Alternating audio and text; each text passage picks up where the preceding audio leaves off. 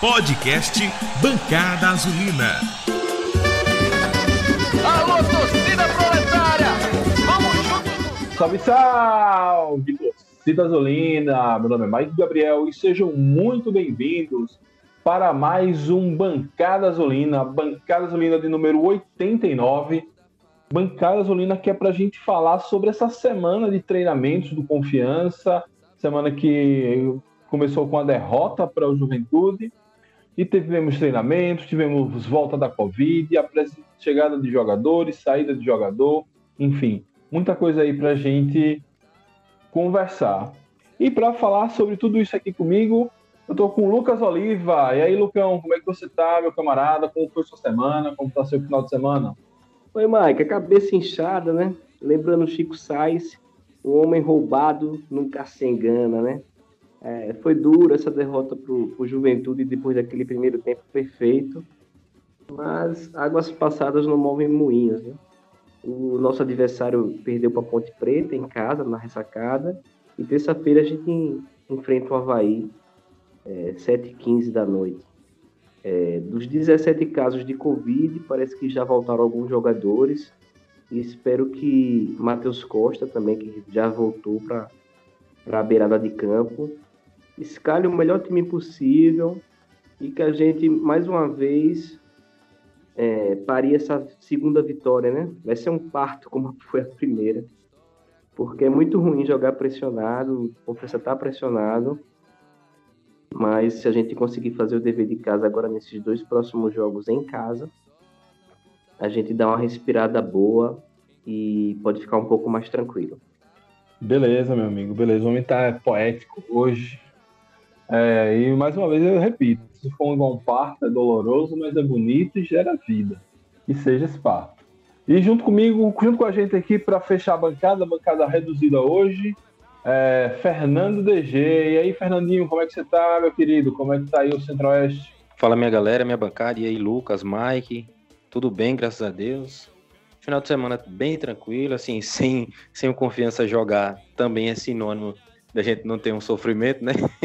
então a gente fica mais tranquilo em relação a isso, só acompanhando os jogos da rodada e secando, né? Foi uma rodada boa, uma rodada interessante até então, que para o Confiança a gente perdeu algumas posições, mas poderia ter sido bem pior, né?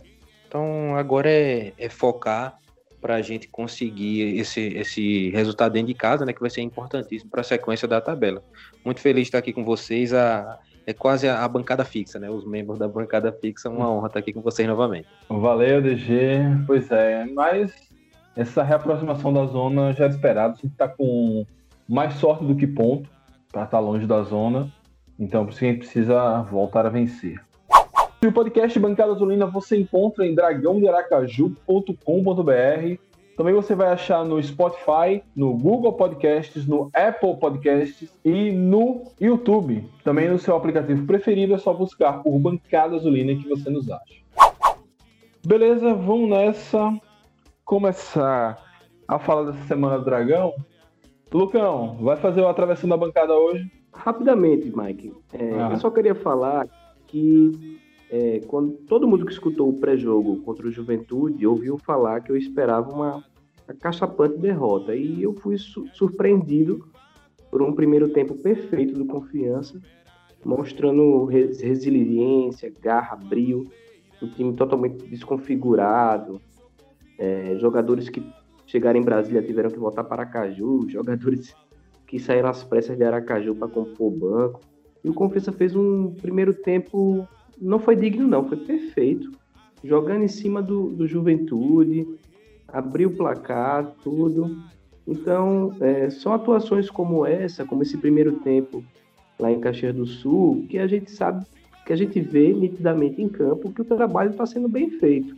Aí por um, por um azar, por uma falha, não fazendo um gol, ou por um, por uma fé da arbitragem, como aconteceu em Caxias do Sul, ou aquele pênalti que marcaram para o Cruzeiro, que até hoje eu não me esqueço, por essas má, má, má fés da arbitragem, a gente não está conseguindo os resultados. Mas uma coisa que está claro para mim, e eu vou defender até o final, acho que a, a, torcida proletária tem que manter a tranquilidade. É um campeonato muito grande, quem está em. Tem, vai ter cavalo paraguaio, vai ter gente que está na fase boa, vai começar a fase ruim. E eu acho que a confiança é consistente. Então, não havendo essa pressão interna, a torcida não criando essa pressão interna, a, fatalmente nossas vitórias vão vir, porque o trabalho está sendo bem feito. Então, eu acho que o jogo de Caxias do Sul foi a maior diversidade que a gente encontrou até o momento. A gente foi lá, é uma, é uma viagem longa, extremo sul, time todo desconfigurado, vários jogadores com Covid, e a gente fez um grande primeiro tempo. Então, é, agora com a volta de Matheus Costa, é, com a volta de, de, alguns jogadores também que já passaram pela quarentena, acho que dá para confiança se ajeitar, treinando no campo da Unite, que oferece melhores condições de treinamento. Dá para a gente vencer esses dois jogos agora, em sequência. Então, é, é, só isso que eu queria falar. Vamos manter a calma. É, vamos agora fazer nosso oitavo jogo e depois vão ter mais 30. Então, vamos manter a calma. Acho que está no caminho certo. É vencer esses dois jogos para a gente dar um respiro e ficar, ficar numa boa. Eu quero atravessar o bancada também, porque Lucas ganhou esse espaço aí. E assim como você e Lucas participaram junto com Tete da entrevista com o Zé Carlos nessa semana no Dragão de Aracaju. Inclusive, recomendo para quem não, não estiver ouvindo aqui, para encerrando esse programa, ir lá conferir, ficou salvo. E aí eu queria fazer uma resenha com o Lucas, perguntar como é o nome do estádio que a gente jogou lá contra o Juventude. Não é o Alfredo Jacome? Jacome o quê, rapaz? Já come o quê? Vai comer o quê? Jacone, Jacone. Você falando na, na live eu rindo que me acabando, Jacome. Jacome igual, é só se for. Mas pode seguir, seguimos o programa. Coração para coração. O meu abraço sincero e fraterno, de coração a coração. Obrigado! Beleza, então vamos lá. Continuando aqui nossa pauta, depois da da coluna de Lucas atravessando a bancada, falar do retorno de Matheus Costa. E aí, Fernando, como você mesmo falou, a gente teve a, a nossa live lá com o Zé Carlos, ele até explicou um pouco da rotina da, da comissão técnica e tal. Então, será que esse retorno ele vai ser. Ele, eu acho que ele só será posit sentido positivamente.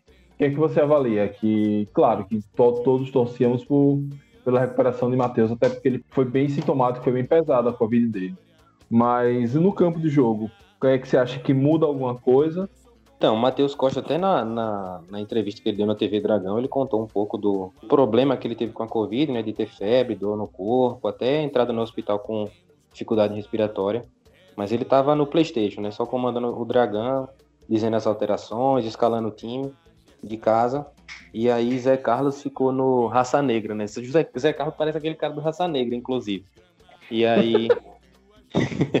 eu, eu, achei parecido pra caramba aquilo ali. E, que é Luiz e, assim, Carlos. É, que é Luiz Carlos, né? E ele é Zé Carlos. Eu acho assim, que, que a volta de Matheus, de qualquer forma, é positiva, porque principalmente o que eu senti é. Matheus teme pelo emprego, né? Então, ele não quis deixar na mão de ninguém, porque se der merda, quem vai ser demitido é ele. E assim, o retorno dele é bom, de qualquer forma, porque as ideias são dele. Ficou claro na entrevista, inclusive, com vocês, que é isso. O Zé Carlos ele tá ali para auxiliar Matheus, mas a, as ideias são de, de, de Matheus, né? Então, que os jogadores consigam assimilar isso. A gente tem muita dificuldade né, em relação a todas essas, essas situações que ocorreram essa semana, com afastamento de Covid, jogadores no DM, né, dificuldades para treinamento. Mas é torcer para que, que Matheus consiga realmente, depois de, de, estar em casa, e ver o jogo de confiança assim como a gente vê, né? Que a gente vê de casa. Então talvez isso tenha dado uma perspectiva diferente para ele do jogo de confiança. Tomara que ele consiga aplicar suas ideias agora. Beleza, DG. Pra gente ver a, o dano que aquele jogo da, do estadual fez, né? Era pra gente ter quase duas semanas de treino, descanso, e aí a gente vai ter que jogar essa terça-feira em jogo isolado por conta do glorioso Campeonato Sergipano. Lucas, você falou do, do primeiro tempo do jogo do, do Juventude como perfeito, né? É, e aí a gente lembra que a gente tava com muito. Com a, chegou nesse jogo com a crítica muito baixa, nós torcedores, pelo menos, porque o time tava com 12 desfalques, né? Eram muita gente do DM, muita gente com a Covid, além de André Moritz suspenso. Agora volta uma galera da Covid. É, ainda que dois tenham sido afastados. Rumores falam de Vila e Mikael. As perspectivas com essa volta, com essa semana de treinos? Eu não sei quando, quando esses afastados voltam, retornaram ao treinamento. A sua perspectiva, pelo que você viu em Caxias, quem era titular volta à titularidade? Foi mais uma questão de postura e menos de individual, até porque nós tivemos o segundo tempo ruim. Enfim, quais são, qual a sua perspectiva para essa galera que voltou, incluindo três jogadores importantíssimos: Rafael Santos, Enes e Nirley? Então, Mike, é, futebol, é, você tem que manter uma linha de raciocínio, senão vira tudo uma bagunça. Então, é, obviamente que Rafael Santos volta para o gol, Nirley volta para a zaga. Tudo mudou porque Matheus Costa ele estava comandando, como o DG falou aí, é, telepresencialmente, né? Mas agora, ele nos treinamentos, os, os, três meninos que chegaram, né? Do Atlético e do Santos, Tan, é, Grigo e, e o Castilho, parece que já vão estar no BID a partir de amanhã. É, Hernando falou para Mário Bezerra que só estava resolvendo a questão de seguro, que esses jogadores têm que ter um, um seguro para entrar em campo. Então, essa é a questão burocrática. E tudo mudou. Então, ele, ele, o Matheus vai ter esse leque, de, esses três, essas novas, três novas opções. É, são novas perspectivas. E o próprio Zé Carlos conversando com a gente, falou que gostou muito da movimentação dos meninos. O, o que é ruim disso tudo é porque todo time, para ele maturar, azeitar, ele tem que estar em campo sempre, né? Tem uma sequência. Então não quer dizer que só porque você tem três novas boas opções que você vai botar em campo e vai funcionar. Os jogadores eles vão se conhecer ainda, né? Durante o jogo, vai começar a criar aquela sintonia. Então é, tem esse lado positivo de você ter três novas opções, a volta do, dos titulares, né? Como Rafael Santos, como Nirley mas tem essa questão de falta de entrosamento, porque não existe uma sequência de jogar junto e tal. Aí você já vai enfrentar o Havaí terça-feira e tudo mais, e tem que ajeitar com. É aquela coisa, né? Você tem que trocar a roda com a carroça andando. Então essa é a real, real dificuldade, mas as perspectivas são boas, porque você tem uma semana que a gente está aqui em Aracaju, então é uma semana cheia de trabalho, campo da Unite, que é bem melhor. Vamos jogar no Batistão terça-feira, depois vamos enfrentar o Guarani aqui também. Então é uma sequência boa. Você está em Aracaju, tem sequência de trabalho. Os jogadores hoje parece que tiveram folga, que eu vi no Instagram, vários deles na praia, curtindo a família, de folga. E terça-feira é guerra.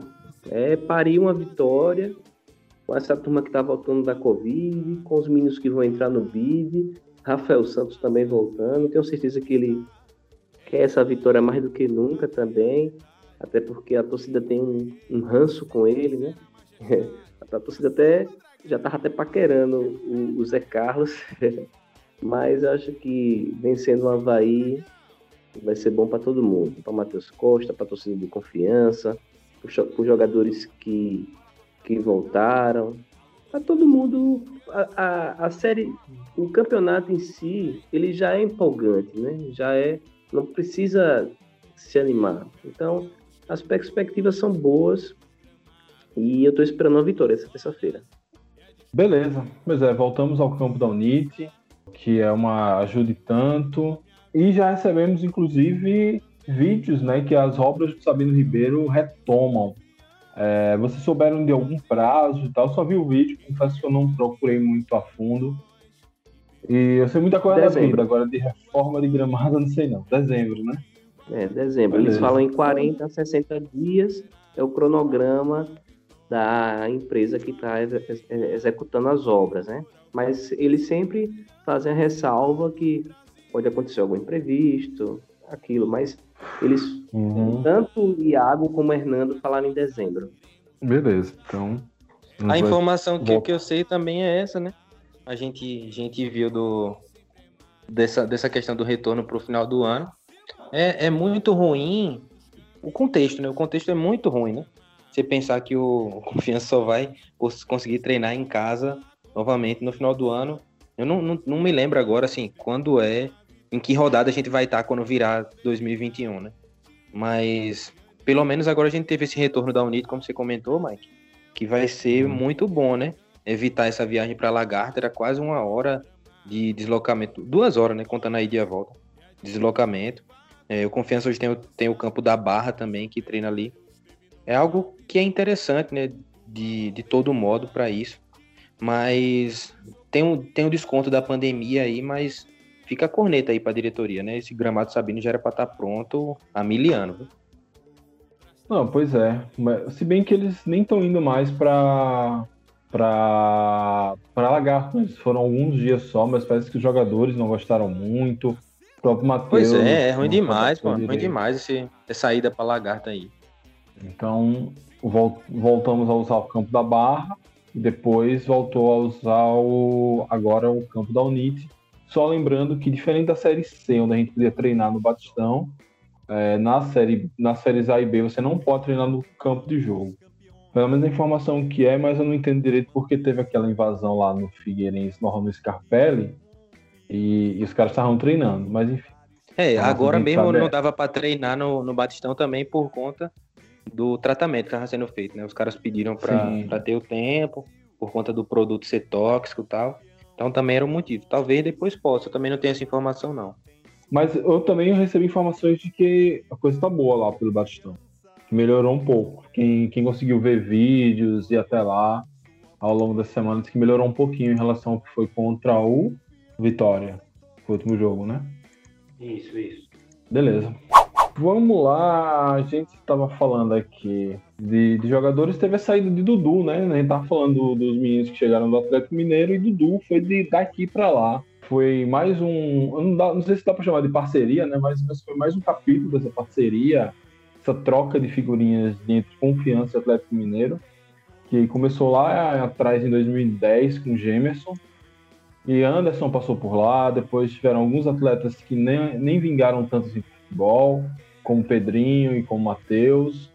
E, e esse ano foi Yuri Marley, que ninguém nem sabia exatamente quem era, e agora Dudu.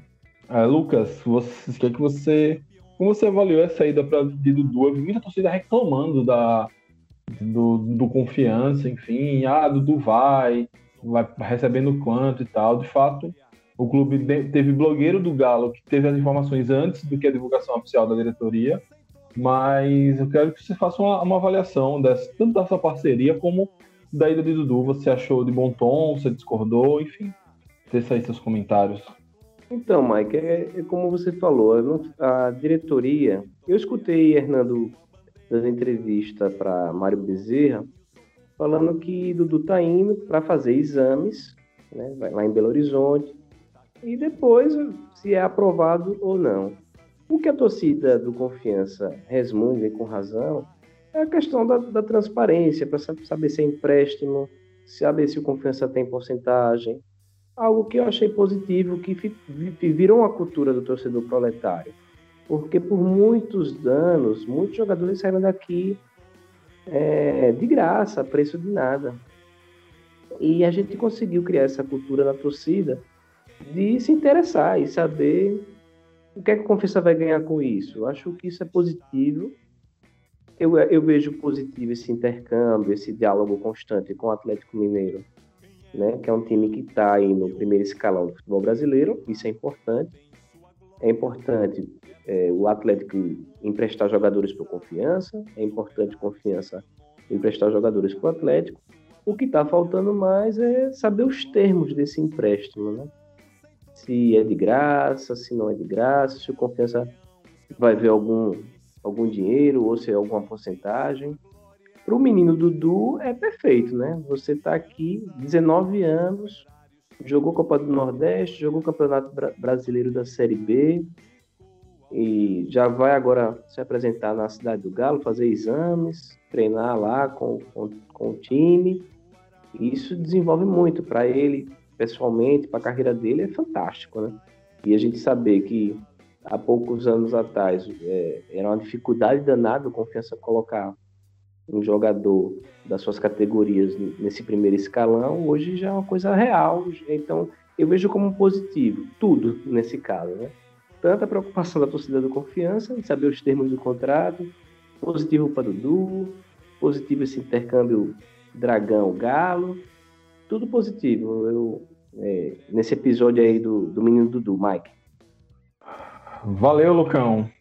Pois é, cara, eu também achei, achei tudo bem, bem interessante. Teve alguns comentários que eu, nossa, fiquei. Assim, a galera tá meio fora da, fora da órbita, porque queiramos ou não, o Atlético mudou três jogadores, um deles importantíssimo hoje, que é o Matheus Mancini, e o pessoal acha que nada daqui tem que sair para lá, né? Não, não, não, há de ter uma, alguma retribuição. Então, vi, vi, acho que cheio de bons olhos, e agora eu só espero que a categoria de base do confiança ela seja realmente estruturada. Isso é um debate para a gente fazer, talvez, numa folga dessa da tabela, fazer uma bancada só sobre isso, porque. Ô, Mike, fato... e não está, né? Nós sabemos, nós sabemos que não está. Como você bem falou. Não, não está há muito tempo. Não está há muito tempo. É, a categoria de base é outro time. Né? Você tem que ter, tem que replicar toda a estrutura do profissional, você tem que replicar na base. Médico, fisiologista, nutricionista, o que você imaginar. E o Confiança Sim. não tem. É, essa situação hoje não tem. O Confiança está apostando, o clube, né? Está apostando todas as fichas numa permanência na B, consolidação na B e para futuro, aí sim, investir e fazer uma categoria de base respeitável, né? Porque você tem que replicar toda a estrutura do profissional, você tem que ter dois times, dois, dois quadros de profissionais e hoje o Confiança não tem, infelizmente. Uhum, e assim como o Lucas falou, a questão da, da transparência, é algo que, que se cobra né, de, da, da nossa diretoria, somente por conta dos sócios. Né? Hoje existe uma campanha massiva para o crescimento do número de sócios e é importante para o sócio torcedor também ter esse retorno de informação, como são gastos os, os investimentos do clube. Né? Mas uma das coisas importantes em relação a essa saída de Dudu é que também a gente não sabe quanto é a porcentagem que o Confiança tem de Dudu. A gente não sabe quanto é que o Confiança tem disso quanto ele ganharia numa provável venda. Mas olhando a curto prazo, imediatamente, né? Foi um, foi um ótimo negócio. O Dudu tava no banco, o Silva tá bem pra caramba. É, a gente chegou, chegou um cara que vai poder faz, fazer a lateral esquerda, que é o Grigio. É, Léo Grigio, ele é zagueiro, mas faz a lateral esquerda também. A gente tem a possibilidade para o final do ano do retorno de Altemar, que a gente conhece o futebol. É Altemar uhum. que ajudou a gente na D, ajudou a gente na C e por que não também pode nos ajudar na B. Então, mas Sim. falta muito, né? Falta muito ainda para ele retornar, é. assim como o Kivel, né? Que retornou, a gente viu como é a, a, diferença, tá, tá ainda um pouco distante do nível dos caras que estão jogando atualmente. Mas assim, foi muito positivo. São dois jogadores por um. É, os dois estão vindo por empréstimo. A gente espera que os caras consigam dar um retorno técnico agora, porque a gente, claro, tem que pensar a longo prazo. Mas o mais importante para o Confiança agora, nesse curto prazo desse ano, dessa competição de Série B, é conseguir a permanência, né? E aí, se a gente consegue trocar um jogador no banco por dois que podem ser a opção ali na parte titular, então tá massa. Pois é. é isso que Fernandinho DG levantou é importantíssimo, Mike, porque ninguém sabe hoje o quanto qual a porcentagem que confiança tem sobre esses jogadores. Se você acompanhar o Instagram dos, dos jogadores, eles estão sempre assinando contrato com essas agências, esses empresários de jogadores. Por exemplo, essa semana eu vi Marcelinho assinando contrato com uma dessas agências. Aí a agência posta assim. Márcio Bittencourt é, assinou com Márcio Bittencourt. É, bem-vindo, nosso, nosso jogador, Marcelinho assinou com a gente. Então a gente não sabe qual a porcentagem que o clube em si, a Associação Desportiva Confiança, tem sobre esses jogadores. Ninguém sabe quanto de, de Dudu tem por confiança. Então, tudo isso fica naquele limbo, né? naquele terreno pantanoso, onde a torcida não sabe o que acontece e muitos dizem que é bom a gente nem saber, porque a gente até, quem sabe, perde até o gosto de torcer e de, de acompanhar. É, não sei se é tão, tão drástico assim. É, o que eu ouvi falar é que a porcentagem do, de confiança sobre o Dudu é de 60% em caso o Atlético resolva comprá-lo, já que ele vai lá com o que eles chamam de passe fixado. Se ao final do empréstimo o eles gostarem do futebol dele, eles têm a, a preferência de compra e podem usar essa preferência. Que inclusive é diferente dos jogadores que vieram para cá. Eles, nós não temos a preferência de compra é, em cima de Grigio e Castilho. Ainda como se a gente fosse. E também não vai comprar, né? É, era é isso, isso o meu comentário, como se gente tivesse dinheiro para comprar. Mas... É, o que eu acho interessante de Dudu é que ele foi para lá para reforçar a base. Sim. E a base, nesse momento no Brasil, está parada. Não existe campeonato de base no Brasil. Então, uhum. assim, pra você ver como é a estrutura do Atlético, né, velho? Os caras estão reforçando a base num momento que a base tá parada, pô. Diga aí, é, é muito sonho chegar nessa, nesse patamar de organização, pô. Pois é, não, chegar 20% disso pra mim já tá ótimo. E como, como o Lucas falou, né? Um, categoria de base é, é um outro clube dentro do clube e que a gente precisaria começar a fazer um, algum trabalho há de ser feito. Não, não dá, se não dá porque tem um CT da base, né, uma comissão técnica. Não, comissão técnica tem que ter, mas se dá divide os profissionais do profissional com a base na parte de fisiologia, fisioterapia, contrato estagiário, enfim. Porque hoje é investimento isso. Se você conseguir fazer uma venda de jogador todo ano, uma venda milionária, você resolve muita coisa.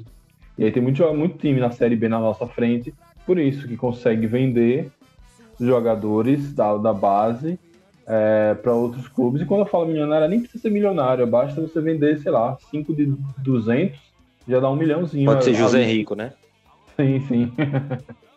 precisa ser milionário, mas basta ser rica.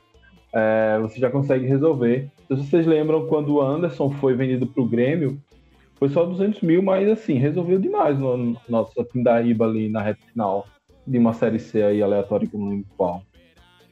Enfim, mas vamos preparar esse programa da base, tentar fazer uma, ele bem produzidinho para a gente, enfim, ter umas ideias aí legais. É, tem que voltar, tem que voltar a ter campeonato de base, o clube tem que começar a se movimentar para trazer jogador de volta. Vocês falaram aí que na base tem que ter um clube, uma outra comissão, tem que ter mais do que outra comissão. Porque tem todas as questões do, do Estatuto da Criança e Adolescente, questões de responsabilidade uhum. com o estudo. Então, coisa de família, às vezes os meninos são a, as referências da família, né? O Sebastião Latil, então vocês sabem que tem Vitória do Dragão essa semana. É, é, é, era isso que tava faltando. Mas é, uhum. é, a base é realmente algo a se pensar, a se trabalhar. Mas para esse ano, duvido que o Confiança se movimento para isso. Não, acho que não tem nem condições financeiras e estruturais, né? Com sabendo todo em reforma. É, mas eu acho que se tiver estadual sub-20 e com a, eu não sei como é que vai ser a Copa São Paulo, porque muitos estaduais de base não, não retornaram. A gente estava na iminência de, de começar a Copa do Brasil sub-20, não, não começou, não sei se retorna. Enfim, tem a Copa do Nordeste sub-20 também. Copa do Nordeste sub-20, inclusive, é, foi ela que revelou Dudu, aquele menino que ia vir para o time profissional, chegou a estar tá no banco. Christian, é o nome do moleque. Christian, exatamente. Fez um golaço na Copinha, jogou muito na Copa do Nordeste Sub-20 e hoje está na base do Bahia. Mas enfim, aí esse menino foi pro Bahia, tá hoje no Bahia, então meio que com a nossa. Com a estruturação da nossa base, muitos clubes grandes foram absorvendo esses jogadores. Aí a gente vê que se esses clubes grandes absorveram esses jogadores, é porque alguma coisa eles viram neles. Não, não, foram, vieram aqui buscar esses caras à toa. Então, é, vamos retomar esse trabalho. E se não dá para ter tudo, mas um pouquinho já, já ajuda, enfim. A gente tem que também, não, não dá para ter a estrutura toda para começar. Um passo de cada vez. O Confiança também manda muito jogador da base do Bahia, daqui para a base do Bahia, né? Tem que começar a imitar o Atlético Mineiro, Bahia e mandar jogador lá para cá também. Vamos lá, vamos para encerrar, né?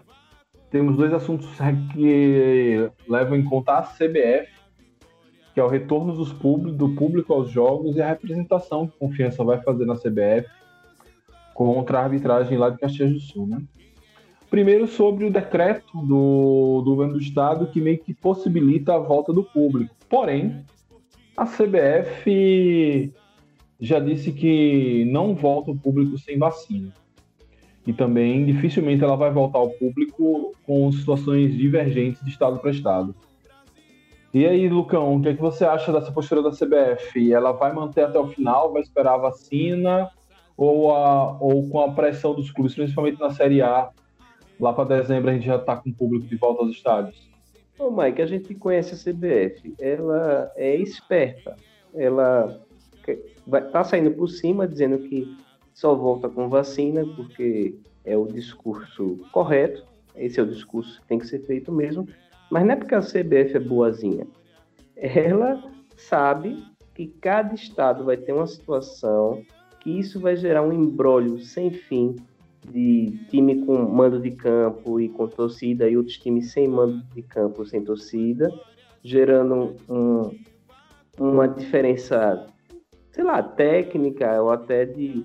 Pô, tem time que tá jogando com torcida, tem time que tá jogando. E ela sabendo dessa situação, que cada estado vai decidir separadamente, ela. Olha, não vamos esquentar a cabeça com isso, ela já sai por cima de logo. Não, só vai voltar com, com vacina. Então, eu não acredito em público nos estádios. Até porque ah, ah tem até torcedor advogando, não, entra, entra só os sócios. Só que o grande problema não é nem você espalhar a torcida pelo campo. É, eu acho que o principal problema são as catracas, a entrada, né? Que é aquele funilzinho e ali fatalmente teria aglomeração. Eu acho que uhum. é inviável e, e eu não acredito em torcida em estádio, não, Mike. Pois é, cara, eu, eu não sei. O que você acha, Fernando? Você que está em outra realidade lá no Centro-Oeste, que a pandemia até chegou mais, mais tarde por aí. É, e, opinião pessoal era, era aquela que a gente já começou, né? De que o futebol não devia, não devia ter nem voltado. Né? Mas aí voltou, tá aí. Pareceu assim, no começo a CBF também dizia assim: não, não vai ter jogo, não vai ter jogo. E aí, com pressão de o futebol ter voltado na Europa, das questões também de patrocinadores pressionando, do próprio público, né, carente de futebol, de tanto ver reprise, é, pode acabar pressionando. Eu imagino, assim, que no segundo turno é capaz, sim, da gente já ter público no estádio, os caras não vão estar tá nem aí, não. Recentemente, agora nesse decreto, inclusive, do governo do estado de Sergipe, autorizou a abertura de clube, né, para fazer atividades com capacidade reduzida.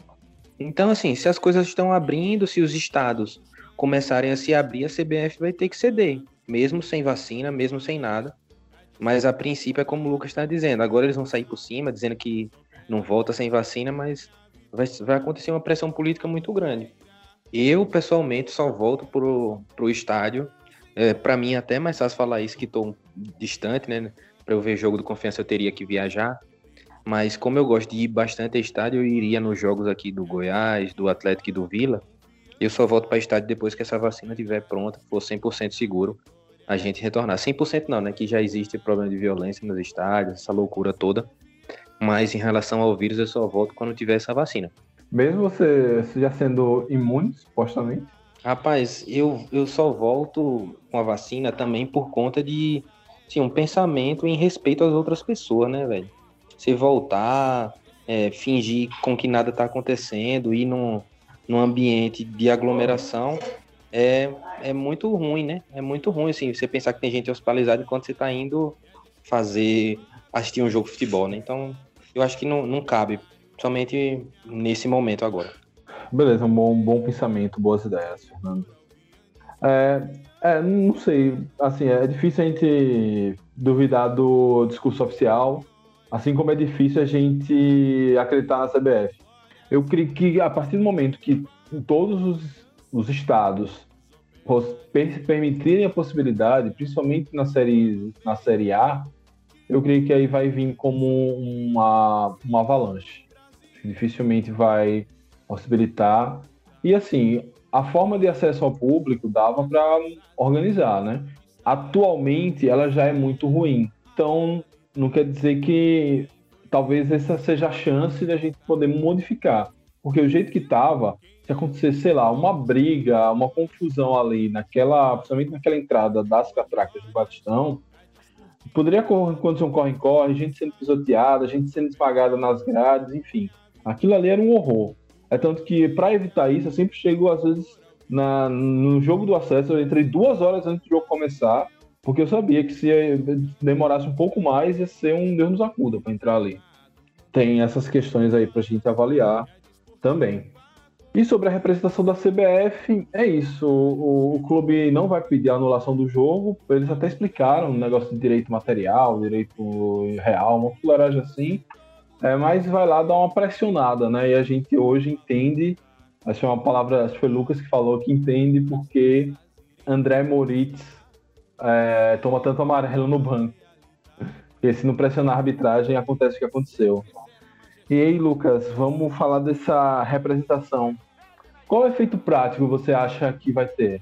É, o efeito prático é a pressão política, né? Que desde a primeira rodada que eu venho cobrando isso do presidente Iago, do presidente da federação, Milton Dantas, porque tá, tá claro que tá muito fácil marcar contra o confiança. Da faltas, cartão amarelo, pênaltis, como mar... não dá pênalti por confiança, dá pênalti pro Cruzeiro, como deu. É, então, é, como o jogo do, do, Juventude foram absurdos, dois grandes absurdos, é, são casos assim que, com certeza, nos cursos de arbitragem é, vão botar lá no PowerPoint para mostrar como um exemplo a não ser seguido, como foram esses casos de, de insucesso extremo, e ficou muito nítido, até a mídia nacional repercutiu, viu que foi muito asqueroso, aí é, o presidente Iago e a federação agiram. Eu já estava cobrando essa ação antes. Efeito prático de anular jogo, isso não vai acontecer. Né? Perdemos, e segue o jogo. Mas a partir de agora, o Confiança tem que ficar atento. Todo jogo, toda rodada. Eu sei que DG não gosta muito disso, de dar ênfase à arbitragem, mas o, a gente sabe o poder da arbitragem. Né? A arbitragem decide jogo. É, tem um amigo meu que fala assim: rapaz, me dê um apito que eu faça acontecer o placar que você quer. Independente dos times, é muito poder. O poder do apito é muito poder. E o confiança tem que ser, sim, enjoado todo erro, a partir de agora, tem que ter uma representação. Isso é um ato político. Se, se você vai anular jogo, dificilmente. Mas o confiança, através de, do, do, seu presidente, da federação que o representa, que a Federação Sergipana. Eu sei que agora vão, começar as eleições municipais, tanto nosso presidente como o presidente da federação estão envolvidos nas eleições municipais, mas eles fazem a campanha deles, mas fiquem atentos para todo jogo entrar com a representação.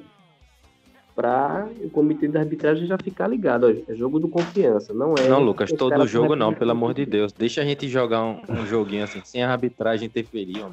Todo jogo tem representação, vai ser osso. Mas DG, DG, é isso que eu quero. Mas os caras. Não, pô, eu não quero, não. Eu quero que a gente ganhe sem interferência da arbitragem. Você tá querendo que todo jogo tenha uma representação, pô? Pelas coisas. Os caras vêm pra roubar aqui DG ser rebaixado com sete pontos. Deus me defenda. se, for, se, a gente for rebaixado por dois pontos, Deus queira que não, vou bater aqui. A gente vai lembrar desse jogo de Caxias do Sul, pô. E aí, meu irmão, é, é o seguinte, é leite derramado. Eu vou lembrar do, dos, dos gols perdidos por Reis contra o Cuiabá. É, Daqui pra lá vai ter muita coisa para lembrar. Mas vamos nessa. Sobre a, uma coisa que é importante a gente falar aqui no bancada é que a gente foi muito contra a pressão é, do, da dupla Itagipe, principalmente Sergipe, na arbitragem sergipana, o que acabou nos prejudicando. Mas a questão é que, naquele momento, nós não tivemos nenhum erro crasso, como esses que estão acontecendo contra o Confiança, na arbitragem para cá. Já o Confiança, ele é muito prejudicado desde o início da Série B. E talvez esse jogo de terça, tanto porque os erros foram mais grosseiros, como foi um, um dia meio morno no futebol brasileiro. Só tiveram dois jogos no, no, no, dia e o nosso jogo foi o jogo principal da noite. Foi o jogo 7 e meia, com transmissão também no, Sport TV, não ficou só no Premiere, e acabou tendo essa repercussão maior. Já que DG não gosta de falar de arbitragem, vou passar a bola para ele para falar sobre essa diferença das apresentações para ninguém nos acusar de incoerência ou algo do tipo.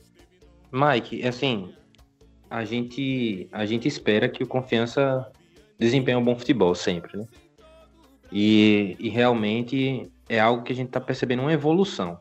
O nosso primeiro tempo contra o Juventude foi incrível, como o Lucas abriu o programa comentando.